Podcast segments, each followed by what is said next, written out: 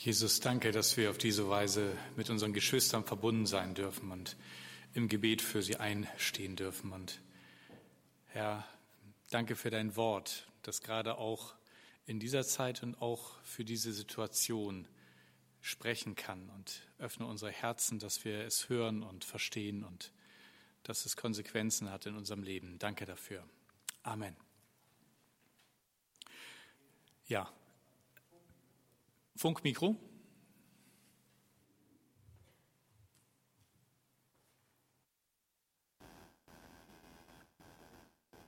An? Ja, jetzt kommt was, danke. Okay, dann könnt ihr das wahrscheinlich ausmachen. Ja, es wird heute nur eine kurze Predigt geben, weil wir einfach für unsere Geschwister beten wollen und da ganz viel mitnehmen wollen. Deswegen wundert euch nicht. Aber ich habe die Predigt überschrieben einmal mit den Worten Gott dienen unter allen Umständen. Und das merken wir und haben wir eben schon in dem Video gemerkt, dass die Umstände in vielen Ländern der Welt so ganz anders sind als bei uns. Ich weiß nicht, wie euch das geht, aber ich empfinde es so, dass Ungerechtigkeit echt schwer zu ertragen ist. Vor allen Dingen, wenn es einen selber betrifft. Ich habe so überlegt, wo ich Ungerechtigkeit erlebt habe und ähm, ich habe festgestellt, dass da gar nicht so viel so früh irgendwie hängen geblieben ist in meiner Kindheit. Also das Erste, was mir eingefallen ist, war in der elften Klasse. Ähm, da habe ich im Mathe eine Arbeit geschrieben und hatte am Ende alles richtig und habe eine drei gekriegt. Das fand ich ziemlich ungerecht. Also ich hatte doch alle Lösungen, ich hatte alles, ich hatte sogar kürzere Lösungswege gefunden zum Ziel, zum Ergebnis und ich habe eine 3 gekriegt. Aber irgendwie fand meine Lehrerin, dass man auch die längeren Lösungswege hätte gehen müssen und ähm, mein Durchschauen, dass das schneller geht, wurde nicht honoriert, sondern leider habe ich nur eine 3 bekommen. Fand ich total ungerecht. Aber das war subjektiv empfundene Ungerechtigkeit für, wie ich heute sagen würde, eine Kleinigkeit. Heute geht es um objektive Ungerechtigkeit, die von den herrschenden Machthabern gegenüber Christen ausgeübt werden. Eben in Algerien und gleich werden wir noch was hören über Nigeria. Und wenn wir das sehen, dann dürfen wir als erstes dankbar sein, dass es bei uns nicht so ist.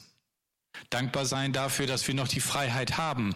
Und vielleicht fällt uns das auch erst auf, was für eine großartige Freiheit das ist, die wir manchmal allzu selbstverständlich nehmen. Im zweiten Korinther im sechsten Kapitel acht bis zehn, da schreibt Paulus folgende Zeilen. Wir dienen Gott, ob die Menschen uns nun ehren oder verachten ob sie uns verleumden oder loben. Wir meinen es ehrlich, doch sie schimpfen uns Verführer. Gott kennt uns, doch für sie sind wir namenlose. Wir sind dem Tode nahe, doch wie ihr seht, leben wir noch. Wir wurden misshandelt, aber wir sind nicht gestorben. Unser Herz ist voll Leid und doch erleben wir ständig neue Freude. Wir sind arm, aber wir machen andere reich. Wir besitzen nichts und haben doch alles. Das ist ein ziemlich krasser Text, den Paulus hier schreibt. Und der zeigt, wie dicht dran auch die ersten Christen an dieser Folgungssituation waren und wie sie das selbst erlebt haben. Und im Nachhinein muss man sagen, wie gut, dass dadurch Texte entstanden sind, die auch jetzt den verfolgten Christen helfen, dass sie sich nicht allein, sondern verstanden fühlen dürfen. Wir dienen Gott, ob die Menschen uns nun ehren oder verachten, ob sie uns verleumden oder loben. Und die Frage, die ich mir dadurch gestellt habe, wem gilt eigentlich mein Dienst? Diene ich nur dann, wenn ich dafür Applaus bekomme oder wenn alle gut finden, was ich tue? Wessen Anerkennung ist mir eigentlich wichtig, wenn ich etwas tue im Glauben? Diene ich Gott, auch wenn andere mich verleumden und verachten? Oder bin ich dann erstmal damit beschäftigt, die Unfairness oder die Ungerechtigkeit, die mir gerade widerfährt, zu benennen und mich dagegen zu wehren. Und vergesse vielleicht dabei meine Hauptaufgabe, nämlich weiterhin Gott zu dienen. Paulus schreibt, wir wurden misshandelt, aber wir sind nicht gestorben. Aber wir sind nicht gestorben. Das ist doch unglaublich, dass er in diesem Satz nicht sich darüber beschwert, dass sie so misshandelt wurden, dass sie fast gestorben sind, sondern dass er sagt, aber wir sind nicht gestorben. Sie haben es nicht geschafft. Sie haben es nicht geschafft, das Evangelium einzugrenzen. Wie kann er in der Situation noch dankbar darüber sein, dass er nicht gestorben ist? Ich glaube, das geht nur, weil er Jesus vor Augen hatte, der für ihn gestorben ist.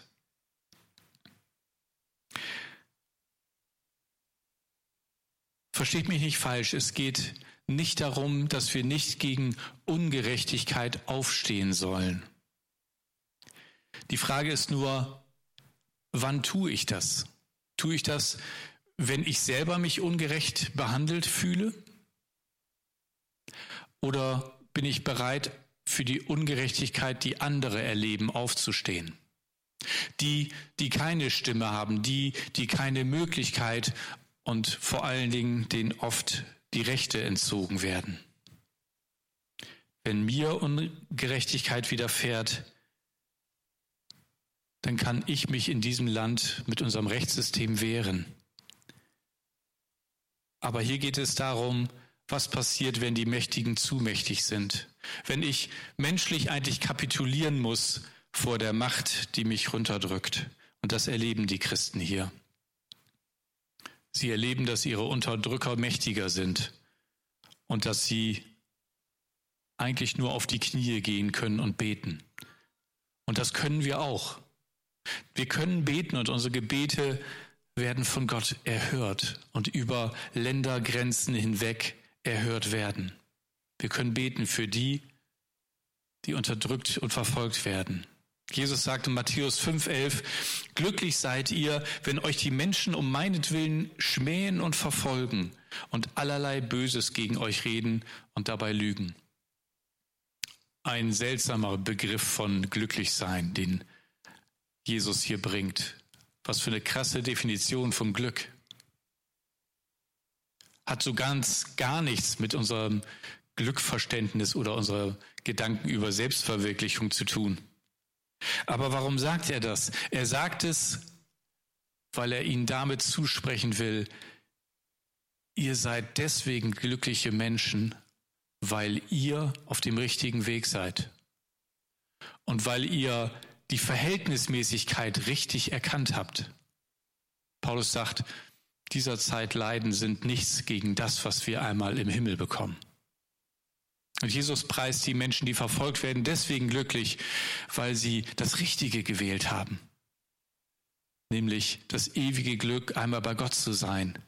Und sie wissen, dass das viel wichtiger ist, als hier in dieser Welt Recht zu bekommen und Gerechtigkeit. Würden wir diese Wahl auch immer so wählen? Würden wir uns auch so entscheiden? Sind wir bereit, auch Ungerechtigkeit zu erdulden? Wie wäre es, wenn wir anfangen, uns darin einzuüben, Ungerechtigkeit zu erdulden? Ich weiß nicht, wie leicht dir das fällt. Mir spontan gar nicht. Aber vielleicht können wir das ein bisschen in der folgenden Woche mal einüben. Dass wir nicht sofort erliegen der Versuchung, uns zu rechtfertigen, zu verteidigen oder dem anderen zu zeigen, dass er im Unrecht ist, sondern dass wir mal still sind und anfangen zu beten für den, von dem wir uns ungerecht behandelt fühlen. Und dass wir dann auch an die denken, die noch viel größere Ungerechtigkeit erfahren und im Denken an diesen Gottesdienst auch ein Gebet für sie sprechen. Und wir würden eine innere Stärke gewinnen, wenn wir dadurch garantiert öfter beten. Unser Herz ist voll, schreibt Paulus, voll Leid, und doch erleben wir ständig neue Freude. Wie geht das? Zu leiden und gleichzeitig sich zu freuen. Paulus hat es gelernt, geduldig das zu ertragen, was die Menschen ihm angetan haben. Und er hat sich fokussiert und er hat sich willentlich dazu entschieden, darauf zu schauen, was Gott tut und sich darüber freuen, dass Menschen das Evangelium annehmen und dass sie gerettet werden und dass es damit, ja, ihnen in Ewigkeit besser geht. Es ist so wichtig, dass wir uns entscheiden, womit wir uns beschäftigen. Und wisst ihr, Gott hat das den ganzen Tag.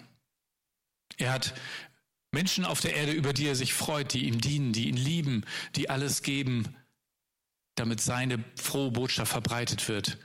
Und er sieht so viele Menschen, die das nicht tun.